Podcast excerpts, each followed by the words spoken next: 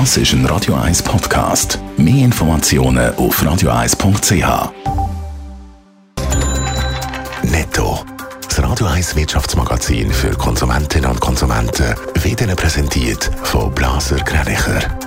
Wir beraten und unterstützen Sie bei der Bewertung und dem Verkauf von Ihrer Liegenschaft. blasergreinicher.ch Adrian Sutter.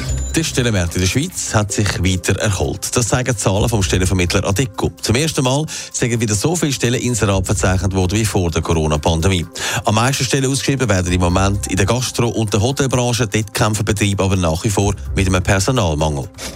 Das Bezirksgericht Zürich hat einen 24-Jährigen zu neun Monaten bedingt verurteilt, weil er bei der Corona-Kredit beschissen hat. Er hat falsche Angaben gemacht und so zu viel Geld bezogen und damit unter anderem Rechnung wie Online-Versandhändler zahlt.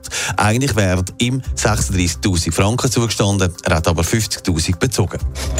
Der Videokanal YouTube wird künftig alle Fehlinformationen zu Impfungen löschen. Bislang ist das nur bei Corona-Impfungen der Fall gewesen. Das soll jetzt aber ausgeweitet werden. Zum Opfer geworden sind schon diverse Impfkritiker. Ihre Kanäle sind von YouTube kurzerhand gesperrt worden. Fast 4 Milliarden Franken haben die Kantone in der Corona-Krise für Unternehmen ausgegeben, die Härtefallgelder bekommen haben. Doch was so ein Härtefall ist, das ist offenbar nicht allen klar gewesen. Adrian Sutter, das ein oder andere Geschäft hat äh, ausgenutzt, zum Geld zu holen, wenn es schon mal etwas gibt. Ja, fast 33.000 Betriebe in der Schweiz haben bislang Härtefallgelder bekommen. Das Geld hat es gegeben, wenn man aufgrund von der Corona-Einschränkung deutlich weniger Umsatz gemacht hat als in den Jahren vorher. Die eigene Finanzkontrolle ist jetzt aber eben am Kontrollieren und der eine oder die andere Prüferin geht offenbar die Wände auf. Es sind mehr als 1600 Unternehmen bis jetzt gefunden worden, die nicht verstanden haben, was ein Härtefall eben ist. Sie haben Gesuch gestellt, obwohl sie zum Teil gar keine Einbußen gehabt haben oder sogar mehr Umsatz gemacht haben als früher. Man sieht jetzt dran, die höheren Zahlen schon auch ein bisschen verschrocken, heisst es bei der Finanzkontrolle. Das haben wir so wirklich nicht erwartet. Also, es geht ja doch um einen Haufen Geld. Was passiert denn jetzt? Ja, es geht um mehr als 200 Millionen Franken, heisst und jetzt werden alle Auffälligkeiten geprüft. Weil es hat zum Teil ganz komische Fälle darunter. Zum Beispiel haben Firmen können Härtefallgelder beantragen, die mehr als 40 Tage geschlossen haben wegen Corona.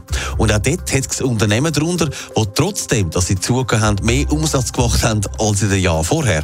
Also nicht jeder Fall, der auftaucht, ist dann eben vermutlich ein Gesetzesverstoß. Aber bei der Finanzkontrolle ist das Fazit klar. Ein Haufen Firmen haben ausgenutzt, dass man relativ einfach an Geld gekommen ist.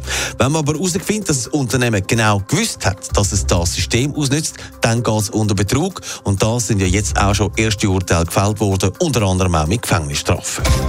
Netto. Das Radio 1 Wirtschaftsmagazin für Konsumentinnen und Konsumenten.